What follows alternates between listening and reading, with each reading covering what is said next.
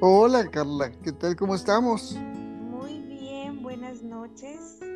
Acá, ¿mande? acá en, en el DF con mucho calor. No me digas, hace calor allá. Bueno, para mí, ¿no? Pero Bueno, yo Sí, tengo claro. calor. Ajá. tú, vaya, al, al menor salida del sol, tú ya te estás derritiendo. Sí, me... Como los vampiros. No, no soportas este, la luz el, del sol. el sol. Sí, no. Siempre ando jalando para las montañas porque ahí está fresquecito, ¿no? Sí, y luego te vas a ruidoso. Así, uy, qué padre esquiar nuevamente. Sí, ¿no? Bueno, pues, como ven, este miércoles estamos de súper con mi querido José Tres Palacios. Pues Pepe, tú eres ahora sí que una persona muy completa. Estás dentro del mundo de la construcción, estás dentro del mundo del arte, incursionaste en la música ajá. ujú. incursionaste en la música, este, pues por ahí habías, habías comentado en algún momento que habías entrado por ahí a registrar algunas piezas en RCA Víctor, ¿sí? Fue, fue un momento muy interesante. Fíjate que yo fui baterista, pero cuando estaba solo, pues solamente puede ser ruido porque no hay música, ¿no? Entonces aprendí a tocar la guitarra y, y luego empecé a componer música. Muy rápidamente empecé a componer música. Y había, habíamos ido a tocar a la casa de un señor muy famoso. Bueno, yo no sabía que era famoso, que se llama Mario Molina Montes. Mar- Mario Molina Montes es letrista y compositor de más de 500 canciones que uno conoce y las canta, que él lo que hacía es que, por ejemplo, ya sea un músico o lo contrataba una compañía de discos para que cambiara una canción de, de inglés al español, ¿no? Oh, Y, y entonces yo tocamos en su casa y él me comentó que él era compositor. Así que cuando yo, tendré yo 18 años, yo creo. Y cuando empecé a componer y tendré yo como unas 30 canciones o 40, ujú. pues ahí voy a su casa, le tocó el timbre, se asoma por la ventana y se me queda viendo como diciendo, sí, dígame. y le digo, ¿se acuerda? ¿Quién es, no? Sí, claro, ¿se acuerda? Digo que cuando vine a tocar a su casa, porque pues, la batería, ¿no? Con el grupo. Usted me dijo que era compositor. Le dije, pues vengo a ver si me, me- me escucha y me ayuda. Sí, No, no le dije ayuda, nada más que me escuche. sí, sí, sí. Me dijo, pero yo no hago eso. Le digo, no le cuesta nada, ¿o sí? Entonces yo creo que le causó mucha gracia. Me dijo, bueno, a ver, voy. Ya me abrió la puerta, entré a su sala. Me dijo, a ver, tócate una, la toqué, luego otra, otra, otra. Y me dijo, te voy a ayudar. Y entonces me llevó a Polidor. Y en Polidor eh, les gustaron las canciones. Y bueno, pues tenía yo 18, 19 años. Me dijeron, te vamos a lanzar como cantautor. Y yo dije, bueno, pues órale. Pero me hicieron una prueba de voz y no pasé, no la pasé. Me dijeron, me dijeron algo muy curioso que no tenía yo, resonancia.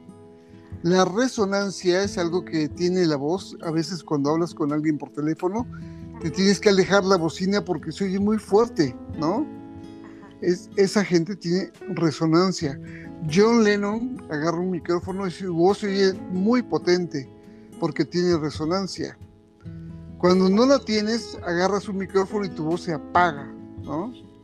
Así que- Dime, dime. Es que Pepe, yo te escuché cantar en algún momento canciones de John Lennon y la verdad a mí me encantó eh, escucharte. Tienes una voz muy bonita, eh, así como de esas que enamoran como la de los tríos. De verdad, de verdad. este, yo, yo recuerdo haberte escuchado cantar y la verdad a mí me gustó, me gustó como cómo, este, cómo se escuchaba. Desafortunadamente yo no soy Carla Molina Montes, ¿verdad? Para, decirte, sí, usted pasa. y, y entonces me llevó después a RCA Víctor y en RCA Víctor eh, me oían y las canciones que les gustaban las registraban, digamos que son una editorial y entonces ellos se, supone que la promueven, ¿no? Y se quedan con un porcentaje bastante jugoso y a ti te dan una parte, ¿no?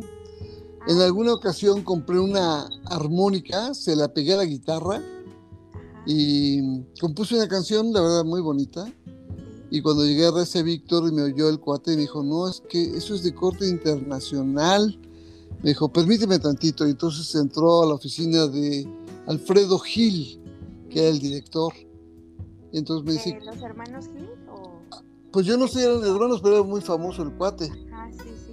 Y entonces ya pasé a la oficina y me dijo, a ver, tócala. Ya la toqué. Y me dijo, quiero que te escuche otra persona. Digo, sí. Y me dijo, quiero que bajes a la planta baja y busques a Pocho Pérez, que era un director de orquesta muy famosillo. Pues ya bajé ahí, muy seco, me dijo, a ver, tócala. Ya la toqué, no me dijo nada. Ya subí otra vez y me dijo Alfredo Gil, mira, la melodía es muy buena, pero no queremos que la, que la, que la le pongas tú la letra. Queremos que sea alguien muy profesional. Te vamos a poner un letrista si tú estás de acuerdo. Le digo, sí. Me dijo, te vamos a poner a Mario Molina Montes. Le digo, ah, pues yo lo conozco. Entonces ya le habla por teléfono y, Mario dice, sí, que venga. Empecé todos los miércoles y, este Mario me decía, es como de un campo, ¿no? Ajá, sí. Me decía, no, no, no estoy inspirado. Vente otra semana. Y otra vez. Y me decía, como que es de un viejito. Digo, pues no sé. Y así como cinco veces hasta que me harté y mejor se la dejé grabada. No la registré y quién sabe qué pasó. Ya ni me acuerdo cómo va, ya se acabó. Oye, pero, pero, tú me habías contado que, una anécdota que alguien te dijo que le había escuchado una de tus canciones a, un cantante por ahí. Ah, sí, lo que pasa es que Mario me invitó en una ocasión a una reunión en su casa, cosa que le agradecí mucho, porque nos apreciábamos, ¿no? Bueno, él tendría, yo tenía 19 y él tendría 50, ¿no? Y en esa reunión estaba un cantante japonés que no me acuerdo ahorita cómo se llama, con una voz extraordinaria, el cuate. Es muy conocido, pero ahorita no me acuerdo su nombre. ¿Yoshio? exactamente. Yoshio, exactamente. ¿Qué? Ahí lo oyes en persona y dices, qué voz, qué barbaridad. Y también estaban los Rigual los que cantaban eso de Cuando calienta el sol. Había otro cuate que había compuesto es una canción que, que dice Te quiero por bonita y por tu cara hermosa. Que es una canción muy famosa que la letra es de Mario Molina, ¿no? Y había otro cuate de un grupo de música, ¿no? De, pues así, que tocaba aquí y acá en el norte. Y entonces cada quien cantó una canción, etcétera, y Mario me pidió que cantara una, canción y canté una que se llamaba Simón, Simón, es mi patín, agarrar las ondas del pasón. Estabas en tu época de sí, Que, da risa, ¿no? Ajá, y entonces me hicieron que la cantara tres veces, o sea, otra vez, otra vez, y así pues, les caía en gracia, ¿no? Y el cuate que estaba ahí, pues eh, yo se la grabó porque una persona me dijo, tu canción andan cantando allá en el norte. No, pues ni sabía, ¿no? Así que es muy padre poder hacer cosas que peguen o no peguen, que funcionen o no, pero te diviertes con la vida, ¿no? Y sobre todo que no te quedes con las ganas de haberlo hecho. Exactamente, que no te quedes con las ganas. Pues fíjate que ahora quiero retomar la, composición. Eh, es como un ejercicio de imaginación. Y ya le puse la última recuerda mi guitarra que estaba rota, ahora tengo que afinar, pero tengo tanto tiempo de no tocarla que ya no me acuerdo ni cómo se afina. Ah, Tengo que empezar desde ahí, afinarla y dedicarme un ratito todos los días, porque en el libro Educando el Corazón te digo que tienes cinco áreas en tu vida que tienen que estar en orden. Ajá, La primera es tu vida familiar. Tú no puedes estar peleado con tu hermano, con tu mamá, con tu papá, con, teniendo rencor a alguno de tus padres o a tus primos. sí, tiene claro, que- Tiene que haber tienes que hacer la- lo necesario para que tu relación familiar esté limpia y siga creciendo. Sí. La segunda, y ahorita te digo por qué te menciono esto, la segunda es tu vida eh, social. Esto es tener amigos, cada vez más amigos, reunirte a jugar póker, tenis, este, boliche. Esa vida eh, social, aunque no lo creas, según los estudios, hacen que la gente viva más años. ay, Es muy, que muy importante. Eso, eso nos, nos, nos vuelve a cargar pila, estar con amigos. ¿no? La tercera es tu vida laboral, que te sientas reconocido por lo que haces, que ames lo que haces y que obviamente también hay una remuneración económica, pero que, que la gente aprecie lo que tú estás haciendo porque lo estás haciendo de corazón y con todas las ganas, ¿no? Sí, claro. Claro, Eh, incluso dicen que cuando, cuando haces lo que te gusta y, y además hay una remuneración, pues eso no es trabajo. Es un No, no es trabajo, no. Así no. es, así es. Es- te estás divirtiendo, ¿no? Sí, claro. La cuarta, obviamente, es tu vida de pareja. Si tienes una pareja, no puedes estar peleado, ni puedes estar viviendo peleando. Tienes que estar en paz y creciendo. Porque si la pareja no está creciendo, eh, yo mencionaba en el primer libro que el amor es como la luna. Si no está creciendo, está decreciendo. Lo mismo pasa con el amor. Si no está creciendo, es porque ya está decreciendo y de manera imperceptible, cuando te das cuenta, ya se acabó el amor. Sí, y la oye, relación- Ajá, sí, te. Sí. Y la relación termina por. acaba por terminar. Perdón, te interrumpí.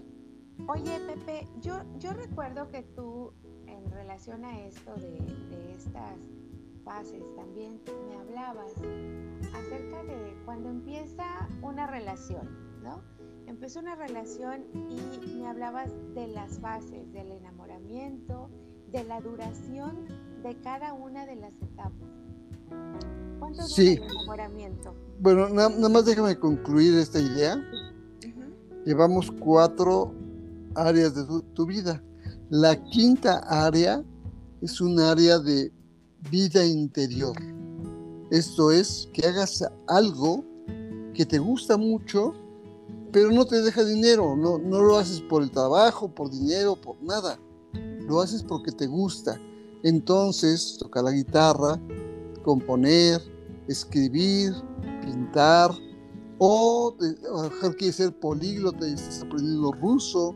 Sí, claro. Pues a la gente, perdón, no es algo que lo hagas por obtener ningún beneficio, pero finalmente tú disfrutas tu soledad. Estás solo, pero estás solo contigo. Y entonces a eso iba yo. Cuando estás componiendo, estás contigo nada más. Cuando escribes, cuando pintas, y esa soledad te permite reflexionar en muchas cosas, ¿no?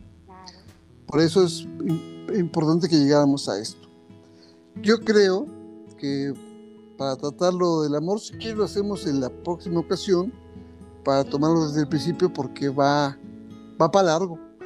Sí, uy, Pepe, es que tú tienes, vaya, tú y yo nos hemos amanecido prácticamente con unas conversaciones largas de, de diversos temas. Sí. Pues les decía que, que Pepe, le digo Pepe porque somos amigos, nos queremos mucho. Eh, es un hombre muy completo, vaya, de ingeniero, pasa también a entrar al mundo de la arquitectura, de la construcción.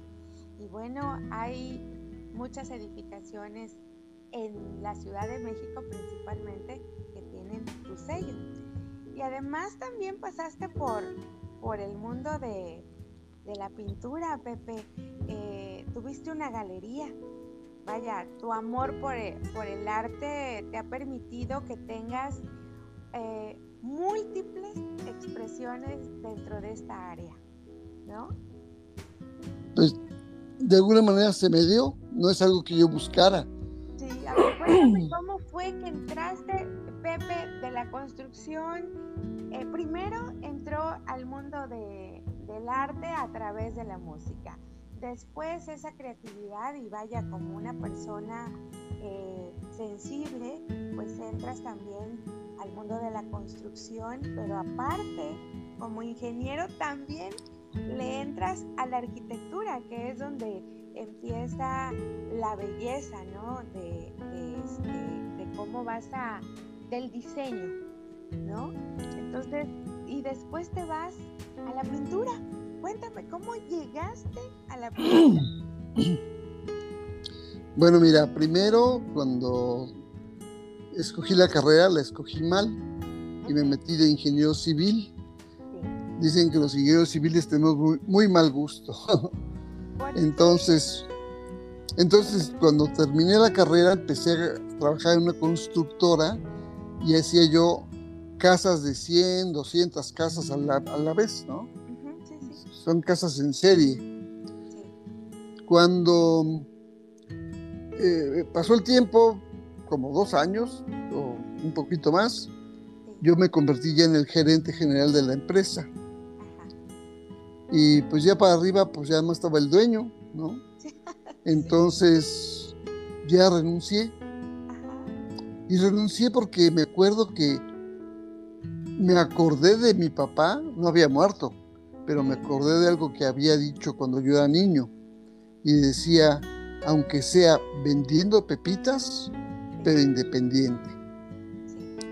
Entonces dije, bueno, pues me voy a lanzar de independiente.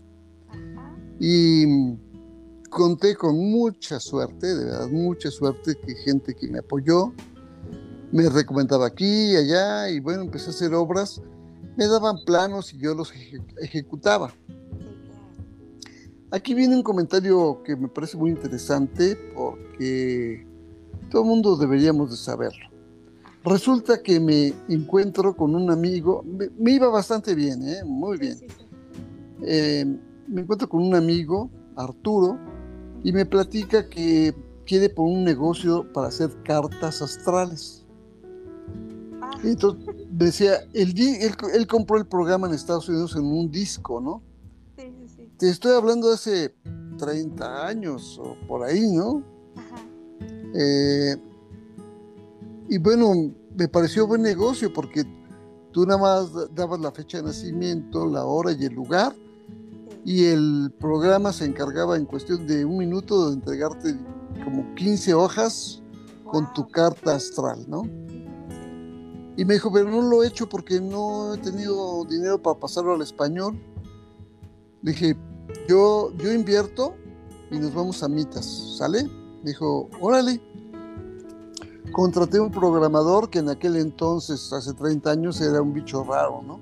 Sí, claro. ya, ya lo contraté, el cuate despanzurró el programa y un día llegó y me dijo, ya lo terminé, este, ¿quieres que haga alguna carta? Le dije, sí. Y mandé a hacer, porque yo quería saber qué iba yo a ofrecer a la gente, ¿no?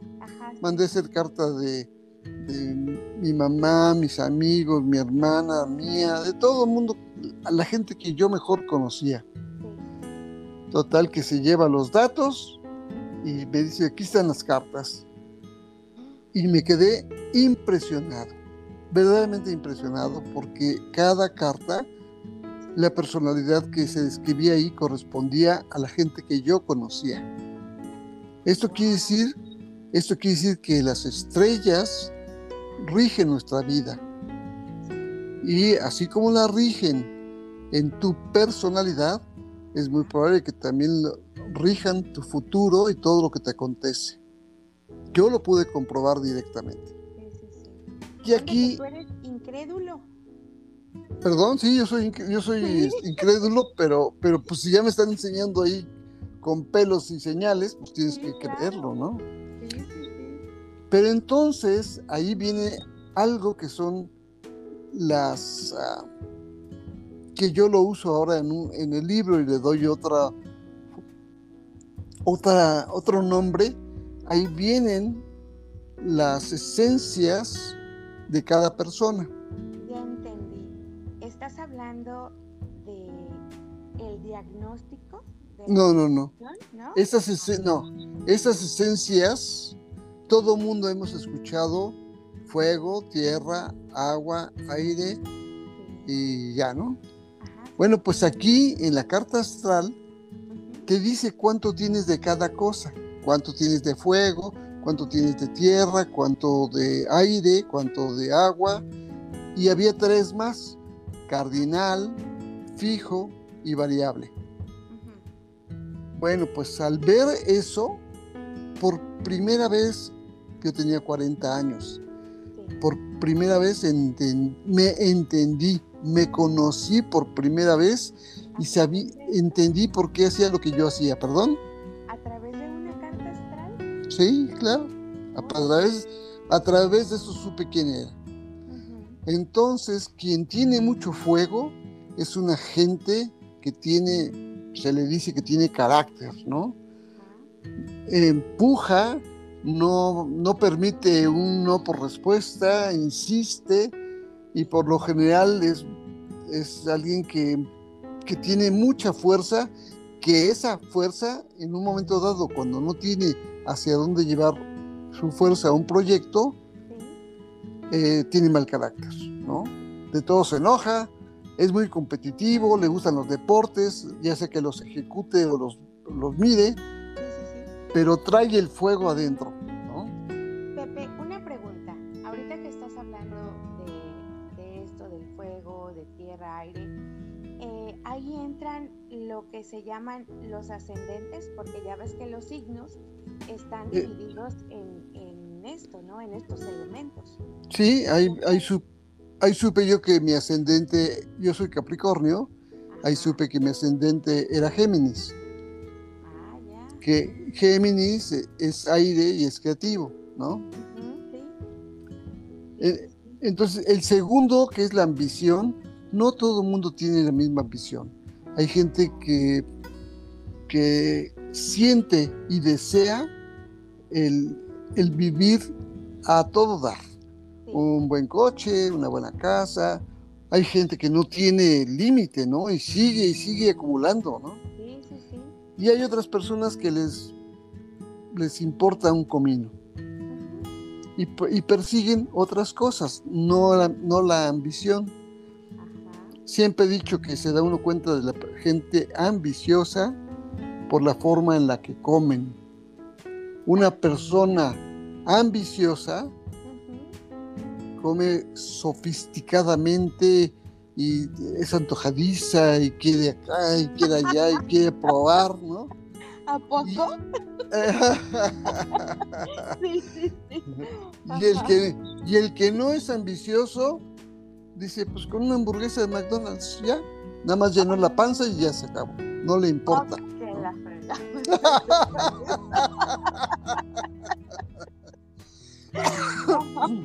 Exactamente así es. El, tercer elemento, ah, esa persona ambiciosa, si tiene el talento para allegarse lo que quiere disfrutar, está perfecto. Pero si no tiene el talento o la preparación, es muy probable que te robe, que haga un negocio haga un negocio contigo y ya saliste trasquilado, ¿no? Wow. Sí, sí, sí.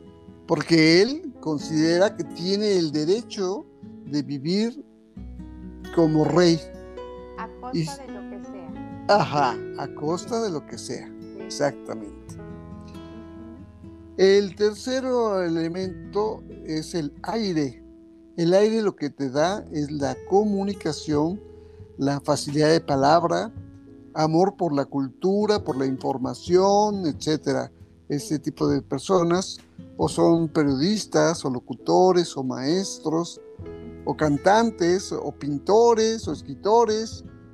Todo lo que es arte y comunicación es de una persona que tiene mucho aire. Esas personas... Ajá, esas personas, ahí fue donde me di cuenta.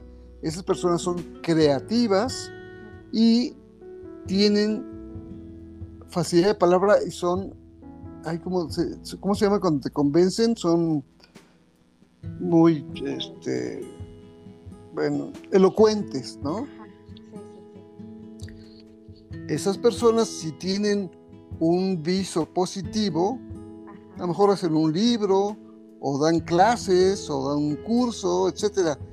Pero si tienen una influencia negativa, van a usar su palabra para convencerte de que él es tu líder sindical, tu, tu diputado, tu senador o tu presidente, ¿no? Y tú se lo vas a creer porque tiene la facilidad para convencerte, ¿no? Si aparte de eso tiene mucha ambición, porque tiene mucha tierra también, no, pues ya se cerró el círculo y ahora resulta que ahora te está pidiendo el diezmo o te está pidiendo el impuesto. El caso es que él se enriquece a través de la palabra, ¿no? Híjole, y de eso abunda el mundo. Eh, claro. Eh. Claro, sí. Ajá. ¿Y qué otro elemento tienes tú, Pepe? Ahorita te comento de los míos. Ahorita te comento los míos. El cuarto elemento es muy, muy, muy importante, muy importante. Es el agua. ¿Y por qué digo que es muy importante? Porque hay gente que es toda agua y desde que nace es súper sensible, todo le duele, siente que el mundo le ataca, que no le quieren, entonces su autoestima se frena. Esas personas, al ser tan sensibles, no pueden olvidar lo que su papá les dijo, o la humillación que recibió de su mamá, o el trato que le dio su pareja, y siguen con el dolor. Cuando la, persona no es tan sensible, lo puede manejar mejor y romper de alguna manera más consciente em, las ligas que, que, lo están atando a ese sentimiento. Regularmente la gente que va a un psicólogo a los 40, 50 años es una gente muy sensible. Esas, personas muy sensibles buscan la paz interior a través de el yoga, la meditación, el psicólogo, porque son muy sensibles. Ahora, puede haber una persona que sea absolutamente no sensible, o sea, una piedra. Bueno, pues esa gente que no es piedra también es grave porque se dedica a ser matón, y te dice, ¿quiere, ¿quiere que sufra o lo mato así rapidito? ¿no? a, él, a él le importa un comino el dolor de la gente, ¿no? El agua lo que hace es que te conecta con tus sentimientos y con los sentimientos de los demás. Entonces habría que buscar un término medio, pero como tú no lo decides porque así naces, lo único que puedes hacer es estar consciente de tu propia sensibilidad me, me es, un tema muy interesante. Me paso al, quinto elemento. Ese se llama cardinal, que en realidad yo le llamo em, em, emprendimiento. Hay gente, hay gente que tiene la necesidad de emprender. Y cuando te das cuenta ya puso un negocio de tacos o puso un negocio de venta de, de coches o quién sabe qué, pero anda buscando llevar a cabo sus ideas. Y si la primera idea no, no fraguó, ya tiene otra que quiere aplicar. Esa gente es la que, es la que mueve el mundo. Eh, por e, eso explica que hay gente que sale de la universidad con calificaciones eh, eh, de brillantes, es un brillante estudiante, pero en la vida real no hace nada. Por, porque, porque no, porque no tiene el emprendimiento, no nació con eso. Entonces se apega al sueño de otro. Y a veces el cuate que andaba ahí pasando de panzazo, resulta que termina y ya puso un negocio de lavacoches y luego ya puso otro de quién sabe qué. Y cuando te das cuenta ya tiene negocios por aquí y por allá, ¿no? Porque emprende. ¿Ok? Sí, sí, sí. Los otros dos eh, se llaman fijo y mutante. Una persona fija, eh, a veces no te das cuenta, pero está en un trabajo que no le gusta y ya lleva ahí treinta y tantos años, pero no le gusta, pero no hace ningún cambio. O está en un matrimonio terrible, le engañan, le pegan, la tratan con la punta del pie, pero de ahí no se mueve, sigue siendo fijo, ¿no? O el otro que es mutante, que ahora vende libros y luego vende discos y luego anda haciendo este vendiendo productos de, medicina, de medicina, o sea, y anda con Juana, con Chana y Perengana y no logra. Este, mutante no entra dentro del otro elemento de ese que anda este del emprendedor. No, no, no. Porque ahorita me dices, ahora vende esto, ahora vende Bueno, puede, puede ser, puede ser que tengas el variable, o sea, eh, el variable y también seas emprendedor y en lugar de tener una empresa tienes una y otra y otra y andas boicoteando, ¿no? Sí, sí, sí, claro. Bueno, Elon Musk, que ahora está muy de moda, bueno, pues empezó haciendo PayPal, tenía 13 años cuando hizo, hizo perdón, sí, era, muy joven es un genio. Y vendió PayPal en millones, ¿no? Y bueno, pues ahora ya anda manejando cohetes y coches y ahora ya compró Twitter. Bueno, es gente que es variable, pero también es muy emprendedora, pero aparte tiene el talento, ¿no? Es muy creativo. Bueno, entonces cuando tú, cuando tú revisas todos estos elementos, te das cuenta de quién eres. Y en mis elementos, el más alto, por mucho, pero mucho, mucho, digamos que uno de los más altos era 6 y el más alto es 14, que es el aire. Ahí me di cuenta yo que era una persona creativa. Y entendí por qué la, gente, eh, aún siendo yo ingeniero civil, me preguntaba, oye, ¿cómo arreglo aquí? ¿De qué color pinto acá? ¿Cómo le hago para que sea bonito? Y pues yo les daba mi opinión, pero decía, ¿por qué me preguntan a mí si yo soy ingeniero? Pero es que la gente veía en mí a alguien creativo o con buen gusto que yo no veía porque yo estaba ciego, no, no sabía, no lo sabía. Por eso es tan importante autoconocerse. Oye, Pepe, ¿y eso fue también lo que te impulsó para que entraras en el diseño de interiores y bueno, después vieras la necesidad como en algún momento eh, en una conversación que tuvimos, dijiste que cuando empezaste a construir y ahora que entraste al mundo de la arquitectura, ibas viendo que en los espacios que tú habías eh, diseñado,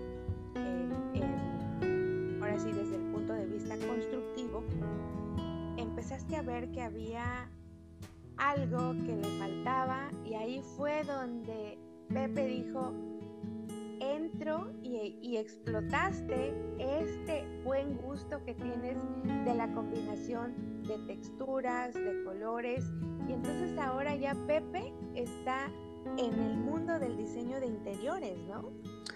Eh, fue al revés, eh, cuando yo estaba construyendo, eh, hacía una residencia, ahora tenía que, me lo pedían, que diseñara interiormente. y entonces me volví decorador. Al ser decorador, yo buscaba cuadros para que combinara con lo que yo había hecho y me costaba un trabajar. Entonces decidí hacerlo yo mismo. Y así fue como entré a la pintura. Llevo... ¿Una galería, Pepe? Llevo 22 años en eso, puse una galería acá por Interlomas. Finalmente se cerró por la pandemia y lo que tú gustes. Y se acabó, ¿no? Bueno, pero, ahora este, los, estás en, en, un, en un área, ¿no? Me dices que ahora... sí, este, hay un lugar que me prestan el gobierno, que está en, en Polanco, y ahí expongo. No, no es todos los días, ni siempre, ni, ni, todos los fines de semana, porque ellos buscan el espacio que esté libre y ese es el que me dan, ¿no? Oye, fíjate que, vaya, yo admiro esa, esa parte tuya, que también tuve la oportunidad de, pues, de conocerte en diferentes fases o, las diferentes facetas de, de José Tres Palacios. Y vaya, yo me enamoré de ese cuadro que tienes, este, ¿cómo se llama? Atrapando sueños. Atrapando sueños. No, no, no, es que de verdad que sí. Vieran este, esta obra, es una belleza. Una belleza. Y bueno, ese es en el que particularmente atrapó mi, este, a lo mejor porque mi agua, ay, ajá, me llamó, ¿no?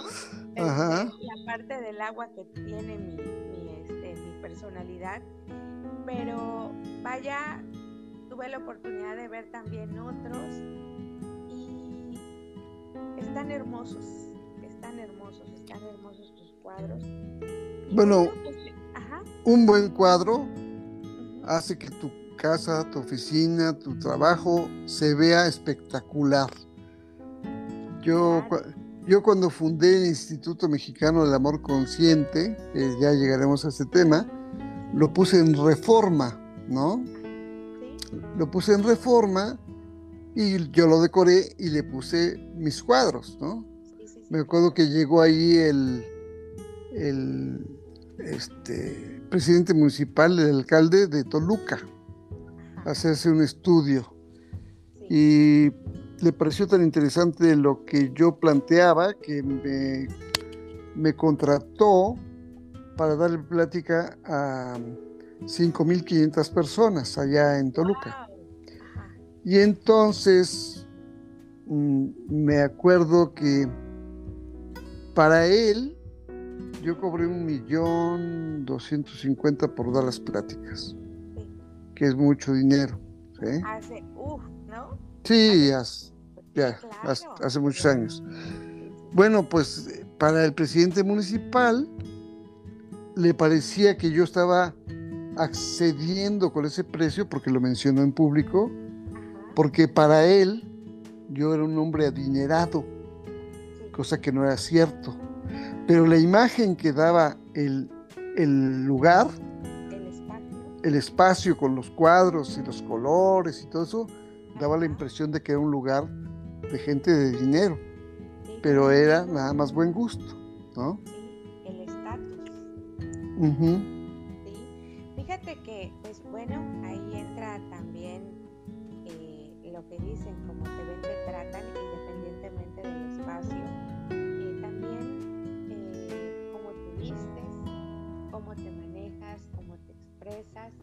es un conjunto de, cosas que, hacían que tú te vieras así. Y, esto se los digo porque yo conozco a Pepe y bueno, independientemente de que generacionalmente estamos, este, hay una distancia, ¿no, Pepe? Yo veo que tú tienes eh, buen gusto para vestirte, o sea, te vistes muy juvenil, vaya, siempre estás. Quiero que sepan que Pepe se pone sus jeans, este, sus zapatos y se pone su chamarra de piel y se ve, vaya, se ve muy bien. Eh, entonces también tienes buen gusto para vestirte, Pepe. Pues me gusta, fíjate, sí me gusta. Yo me acuerdo que cuando estaba en la secundaria, nos formaban a todos yo creo que a todos nos hacían lo mismo, por, por el salón, del más bajito al más altote, ¿no? O así, ¿no? Entonces ponías el, una distancia de un brazo, le ponías el brazo sobre el hombro y esa era la distancia, ¿no? Y estabas ahí a lo mejor 15 minutos. y había al principio, ah, era por apellido, ya me acordé, por apellido. Había un cuate que creo que se apellidaba Ayala, yo no lo conocía, pero yo podía ver desde, desde mi posición a todos los que estaban enfrente de mí y y al principio estaba Ayala. Pues todos eran unos mamarrachos. Los pantalones le quedaban todos aguados, todo, no, no, no, horrible, ¿no? Pero cuando veía yo a Ayala, el pantalón le quedaba perfecto, la camisa, todo perfecto, se veía, bueno, parecía de otro mundo, se veía muy bien el tipo. Y yo creo que él lo hacía porque había sufrido un accidente y tenía quemada la mitad de la cara. Entonces él compensaba, yo creo, ese, ese defecto con su buen vestir. y yo me acuerdo que cuando, lo veía decía, yo quiero ser como ese tipo, que esté bien vestido. Entonces, cuando me compro algo, no dejo que el puño me quede a donde queda, no, voy con el sastre, que me lo corte, o sea, me procuro, ¿no? Sí, y me encanta que eh, cuando te veo que los zapatos, que el cinturón, no, es que si ustedes vieran a Pepe, o sea, usa la pashmina, se la pone en el cuello. ah, claro, la su, su cabello. Ah, también eh, se peina con secadora, vanidoso. ¿Ya no usa la secadora o todavía usa secadora, Pepe? Sí, sí, la uso, pero únicamente para amenazar al pelo. Ah. Le pongo la pistola. Sí, claro. Entonces, él, él, es una persona que cuida todos los detalles. Incluso en su casa está decorada con muy buen gusto. Cada detalle tiene su lugar. Entras y se siente eh, armonía. Armonía en tu casa, la verdad. Sí, fíjate que sí, la verdad, sí es así. Una vez vino un, una persona a recoger un plano. Ajá. Eh, un cliente y lo dejé sentado en la sala en lo que yo subía a mi recámara a buscar ese plano. Me habré tardado unos 10 o 12 minutos y cuando bajé estaba muy quietecito ahí. Me dijo, yo no sé qué tiene este lugar, pero entré en paz. Me siento muy en paz. Y es cierto. Sí, la verdad es que cuidaste, bueno, lo, ahora que yo conocí tu espacio, tu casa, están cuidados todos los detalles y también tiene obras muy bonitas, Pepe. Uno se siente bien, vaya, uno se sienta en la sala y no sé, te llega así como eso, armonía. Se siente uno bien, se siente uno en paz en tu casa. Pues justamente ese es el chiste de la decoración, ¿no? Me acuerdo que a un cliente le hice una casa tipo colonial y le dije, tú vas a ver que en una reunión la gente no se va a querer ir porque se va a sentir tan a gusto que no se quiere ir. y luego un día que lo vi me dijo, sí, me pero nunca me dijiste que era una comida y se iban a las 2 de la mañana. Pues Oye, Pepe, entonces cuando vaya a tu casa voy a llegar con mis maletas porque yo no me quiero ir de ahí. ya no se quieren ir. Y eso si lo aplicas, que hay arquitectos muy buenos, lo aplicas a un restaurante, a una tienda, desde que entras el ambiente te recibe para bien o para mal, ¿no? A veces creen que lo pueden eh, remediar con un feng shui, pero va más allá del feng shui. Eh, por ejemplo, no puede haber ángulos agudos en tu contra. Este, hay muchos elementos que se tienen que tomar en cuenta que, que si los respetas, finalmente el lugar, cualquier lugar, te sientes muy a gusto ahí, ¿no? O a veces es lo contrario hice una pizzería para un primo y entonces me pidió que pusiéramos una, dos o tres televisiones para que pues, para tenerlas ahí, ¿no? dije, no, no, no, le dije yo. pero era un restaurante de pizzas en buffet. Tú pagabas en aquel entonces 65 pesos, te daban tu refresco y podías comer toda la pizza que se te ocurriera. Toda estaba ya exhibida y agarrabas, decías, deme dos rebanadas de esta, una de esta y así, ¿no? Oye, ese era el cashback para ti. Eres amante de la pizza. Sí, sí, claro, sí. Ajá. Y, y entonces, fíjate qué curioso, le digo a mi primo, ¿cómo crees que una televisión, me digo, ahí con la telenovela de La Rosa de Guadalupe, no, hombre, digo, es una nacada. Sí, Y me dijo, mm, le dije, mejor música para que se sientan a gusto, ¿no? sí. No, me dijo, la televisión, porque lo que quiero es que se vayan, Ah, que coman y se vayan para que dejen la, la mesa lista para el que sigue. ¡Wow! O sea, hay quien lo hace al revés, sí. que te- estás siendo atraído por el precio y estás siendo alejado por el sonido, ¿no? Bueno, es que fíjate, y también fue una inteligente. ¿Te imaginas que se quede ahí horas y estar consumiendo horas y horas de pizza? Pero Pues como no, él me no. dice, a lo mejor ya no con plática y plática y plática, así ¿no? Es, así es, ¿no? Pues, muy inteligente tu primo. Ah, no, sí, bueno, pues por eso olvido también. Sí, claro. Y bueno, también eso te llevó a... Yo creo que todas esas vivencias eh, te hicieron que llegaras escribir. ¿O qué fue lo que te llevó a que te convirtieras en un escritor? Pues fíjate que mm, tuve un fracaso matrimonial que me pegó muy fuerte y yo me pregunté, ¿qué estoy haciendo mal? O sea, ¿dónde está el amor? ¿Cómo se consigue, no? Pero como soy ingeniero, me, propuse entenderlo de la manera lógica o intelectual, digamos, ¿no? Y entonces todos los días abría mi computadora y trataba de escribir. Te hago, la- eh, te hago el comentario que cuando compones una canción, tomas la guitarra, das uno, dos o tres acordes y de repente surge una melodía. La vas siguiendo, la vas construyendo, la vas solita se da, ¿no? Bueno, por lo mismo hice con el libro Educando el Corazón, yo ponía un tema de mi duda y de repente me bajaba la información y escribía yo rápido, rápido, no importando si tenía acentos, comas, no importa, yo escribía y escribía. Sí, claro. Y ya me dormía, al día siguiente lo leía y yo mismo me decía a mí mismo, qué interesante.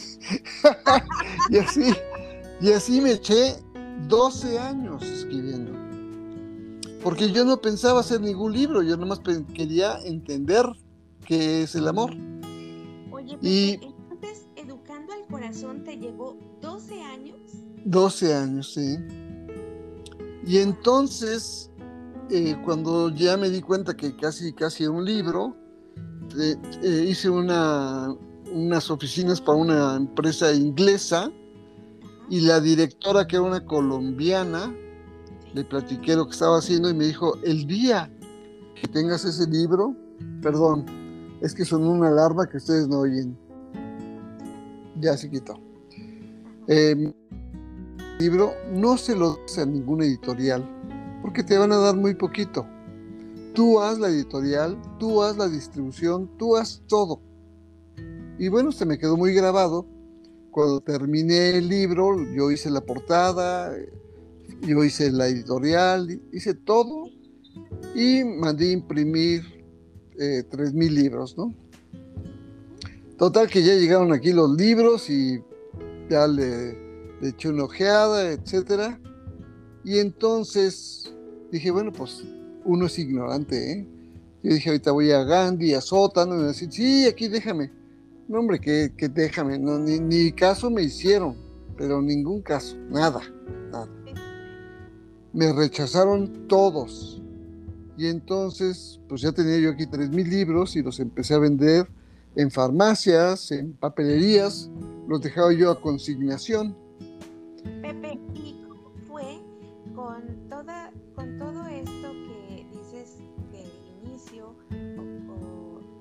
novatada, ¿no? De, de, creer que ya tengo el libro y voy a Gandhi, voy a las librerías más conocidas. ¿Cómo fue que Pepe llegó a tener el premio Arlequín? Ah, porque te digo, entonces Después de nueve meses de estarlo vendiendo en papelerías, me habló Gandhi y me dijo, ¿y tú quién eres? Le digo, ¿por? Me dice, porque me piden tu libro. Dije, pues fui tres veces y tres veces me, rechazaste. Dijo, no, tráelo por favor. Ya se lo llevé. A entrar a Gandhi entras a todas, porque si está en Gandhi lo quiere tener el sótano, lo quieren tener todas, ¿no? Y entré a todas las librerías y en los tres años me llegó una carta invitándome a recibir el premio Arlequín por lo novedoso que hago de planteamiento de lo que es el amor en el libro. Mucha gente que lee ese libro eh, dice que le cambia la vida. Si tienes una mala relación, te das cuenta de inmediato que tú vas mal. Si tienes una buena relación, te das cuenta de que puedes construir más allá de lo que te imaginas. Entonces, pues les cambia, ¿no? En alguna ocasión le vendí un cuadro a una persona y le regalé el libro como una cortesía, le regalé un libro y luego se estaba divorciando. Y me dice, me habló el día siguiente y me dijo que a las 4 de la mañana no podía dejar de leer. Dice, a las 4 de la mañana azoté el libro en el piso dijo, porque me di cuenta de todas las idioteces que he hecho. Y ya no se divorció seguramente. ¿Perdón? ¿Quién sabe? Ya no, ya no, lo supe, ya no lo supe, ¿no? Oye, Pepe, fíjate que es increíble cómo a veces llega a nuestras manos una obra como la tuya. Y bueno, a lo mejor la leo en una noche, la leo en dos, y posiblemente me hace replantear mi vida, me hace crecer. Eh, bueno, trae infinidad de cosas eh, a uno cuando, cuando lee cualquier libro pero no sabemos todo lo que hay detrás para llegar a, a crear una obra, ¿no? Como dices tú, ¿cuántos años te llevó hacer el análisis, ahora sí, como dice ahí, de educar el corazón y de introspección para entregarnos una obra trascendencia en la vida de quien lo lee. Y la verdad es muy bonito. En alguna ocasión me sonó el celular y me dijo, me dijo la señorita, le va a hablar el presidente de Radio Centro pues yo ni lo conozco, ¿no? Y entonces ya me, lo pasan y me dice, mire, acabo de terminar su libro y me quedé con una eh, curiosidad, me gustaría mucho conocerlo. O sea, la gente quiere saber quién es el señor que, que escribió eso, ¿no? Ya cuando me dan... Señor que le atinó a lo que me está pasando. Ah, pero ya cuando me ven se dan cuenta que que soy bajito, flaquito y sin chiste, dicen, ah, fue ese señor. Yo creo que se imaginan que, ay, otra vez esta cosa. Este, se imaginan que soy muy guapo, no sé qué pensarán, pero me quieren, me quieren conocer, ¿no? Y fíjate qué curioso que pasó el tiempo y día platicando con mi mamá, ella me dijo, tu abuela era escritora, y yo no lo sabía. O sea que estas cosas se heredan. Sí, sí, sí, claro. Ahora, se heredan entre comillas, porque yo escribo mucho. Escribo artículos graciosos. Eh, eh, me la paso escribiendo. Ahora estoy, me, vienen muchos recuerdos de la juventud y, por ejemplo, escribí uno que se llama eh, Al pie de la escalera, porque iba yo, a las, iba yo a las fiestas de mis primos grandes allá en, la colonia Narvarte, y yo iba cuando tenía 12 o 13 años, yo no bailaba, no, no, no me sentaba en los sillones siquiera, yo me sentaba en el, tercer escalón de la escalera. a mirar. Bueno, pues todo ese relato lo, lo puse en un artículo, ¿no? Lo que yo vi cuando yo tenía 12 o 13 años, cómo se vestían las chicas, ¿no? Con sus calcetas, sus vestidos zampones en, en color palo de rosa, el pelo parecía que lo acababan, no, no parecía, venían del salón. Y los chavos vestidos con zapatos de piel, pantalón casimir, camisa también de vestir y su suéter tipo César Costa, ¿no? Y un, ajá, y un copetito allí incipiente, ¿no? Pero lo más interesante eran las miradas de las chavas. No, no, no. O sea, cómo miraban. Realmente una mujer tiene el don de mirar y transmitir lo que dice la mirada, ¿no? Y yo que traía las hormonas empezando a brincar, uh. eh, pues, llegaron a encender mi corazoncito, ¿no? Oye, y nada más en ese momento traías tú las hormonas así. Ahora las tengo que traer en una bolsita. Ándale, las traes ahí guardadas en una maletita. En una maletita, cuando se necesita la saco, ahí me tomo una pastilla. Eh, no, la, la, vida es muy divertida, la verdad, muy divertida. Pero si te acuerdas, ah, no, no te acuerdas, porque no, no lo he mencionado, no, no, no. Bueno, pero el caso es que eh, eh, hago artículos, la gente me dice, ¿y cómo puedo aprender a escribir? Escribiendo. Que escribo y escribo y escribo y escribo, tratando de mejorar mi comunicación. Eso me ha permitido mejorar mi ortografía y bueno, o sea, hay que practicarlo, ¿no? Es como aprender a tocar. Es como aprender a tocar la guitarra. ¿Cómo?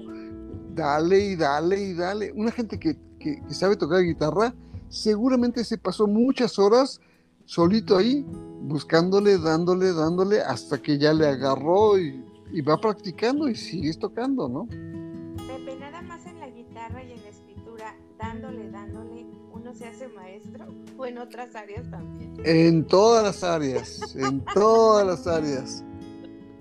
Y Pepe, tú siempre tienes una peculiaridad.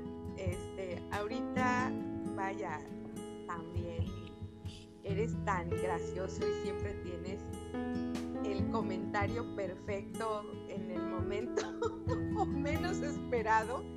Contigo uno se pasa una velada y una plática, vaya, enriquecedora, con risas, con anécdotas, bueno, qué sé yo. Todo eso, pues yo me imagino que, lo vas escribiendo así como dices que de los artículos, yo he leído algunas cosas tuyas, eh, unos te hacen reír, otras reflexionar, este, y bueno, en algún momento también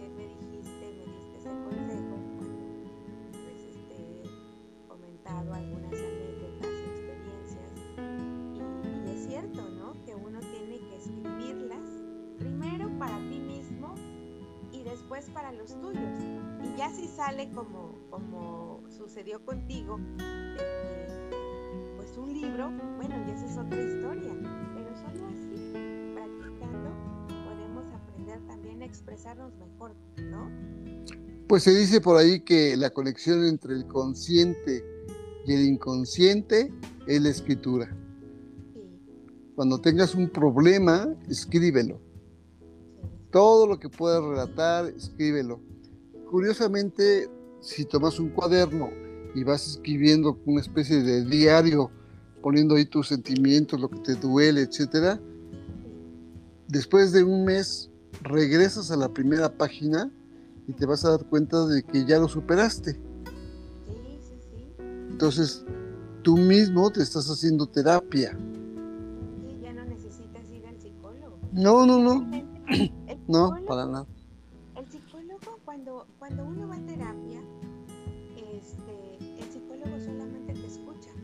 Exacto, sí. Y pareciera como si te hiciera que tú mismo te escucharas tu diálogo.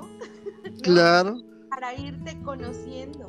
Por eso cuando escribes, aparte de que tú lo manifiestas, queda impreso y tú puedes ver tu propio crecimiento. La vida es, la vida es tan divertida como la queramos hacer.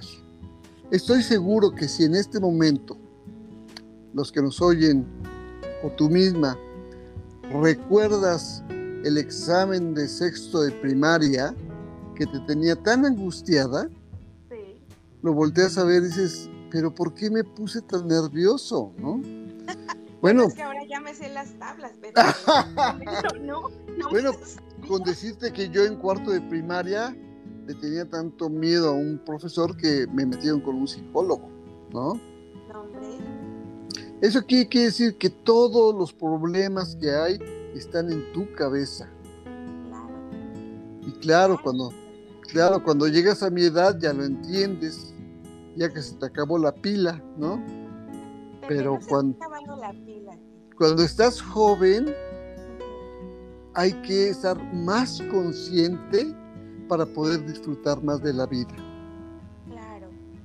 Claro, fíjate que luego uno hace ese análisis y dices, híjole, si esto lo hubiera sabido cuando tenía tal o cual edad, hubiera hecho esto, hubiera hecho aquello, ¿no? Exactamente. Pero pues bueno, eso, esos años y esa experiencia y esos errores son los que van haciendo nuestra maestría de la vida.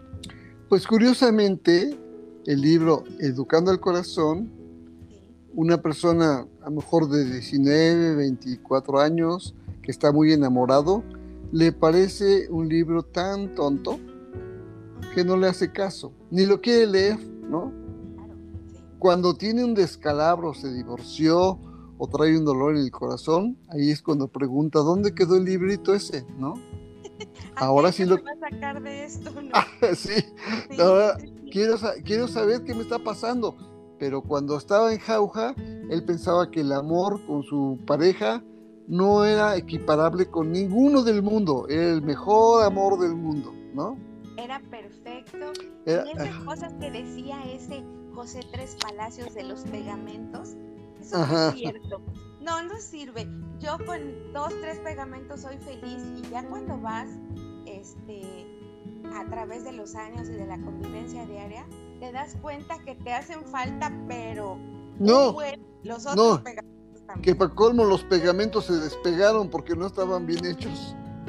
Sí, también, también esa es otra cosa. Sí, porque ahí en uno de, en tu libro nos hablas también de la importancia, tú, tú le pusiste a cada uno de los elementos que tiene una relación los elementos que son importantes para que una relación sea equilibrada y funcione. Y hablabas de los pegamentos. sí, bueno. Sí, sí, sí, ¿no? Sí. Sí, ahí menciono que hay cuatro pegamentos. Dos son mamíferos y dos son humanos. Pero no sé si quieras continuar y hacer otro porque llevamos 60 yo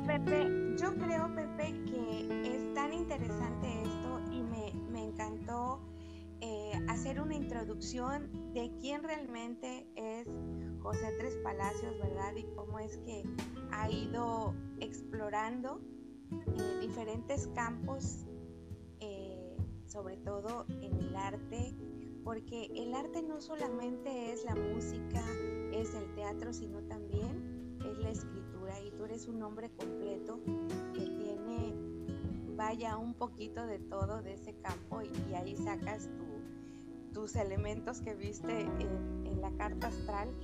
Y bueno, esto nos va a dar pie porque a mí sí me encantaría que nos hablaras de este libro Educando al Corazón, pero en otro, en otro segmento, porque sí, yo creo que, que nos ayudaría bastante, además de que, de que tienes un curso, Pepe. sí. Un curso? Eh, voy a lanzar un curso, eh, espero que sea muy próximo.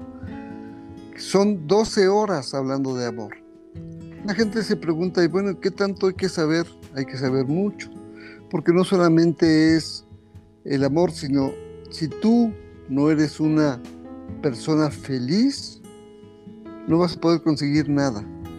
Entonces el, el último libro que está por salir, que se llama El origen del sufrimiento humano, te hace ver que tienes la oportunidad de ser feliz todos los días, todos los días. Ahí te explico la diferencia entre felicidad y alegría. Ahí recorremos todos los sentimientos que nos hacen sufrir y finalmente llegamos hasta a entender el espíritu. Pero va uno poco a poco, ¿no?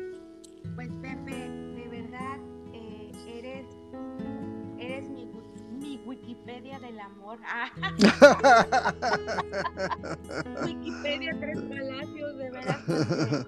vaya, tú eres de las pocas personas que decía, como decía mi papá, hay personas que tienen eh, una determinada cantidad de años, pero pareciera que vivieron el mismo día durante toda, durante todas sus, durante todos sus años, ¿no? Y tú fuiste viviendo tu día a día y fuiste eh, acumulando experiencia, pero además lo más bonito, Pepe, es que tienes la facilidad de transmitirnos tu sabiduría, no eres un hombre egoísta, ¿verdad? Que siempre todos los que tenemos la oportunidad de conocerte, aparte de como amigo, este, tienes siempre algo que aportarnos y dejarnos una enseñanza, siempre, siempre, en todos los aspectos. Te agradezco mucho, te agradezco mucho que lo ves así. Gracias, muchas, muchas gracias Pepe. Y bueno, los esperamos en otro segmento de chile, de dulce y de manteca. vaya, con Pepe se habla de todo. Pepe, muchísimas gracias y bueno, este es tu espacio y sí necesitamos hablar de educando al corazón. Claro que sí, encantado. Nos tenemos que educar todos. Sí, claro que sí. ¿Para, ¿para qué? Para no, para ser felices todos los días, con dinero, sin dinero, con comidas, con, sin comida, con pareja, sin pareja, como, como te la pongan. Y ya, ya llegaremos a ese punto, cómo hacerlo. Pepe, te abrazo y vaya, te espero nuevamente. Este es tu espacio. Te lo agradezco muchísimo y gracias por la invitación. Gracias, bye. Bye, besito, bye.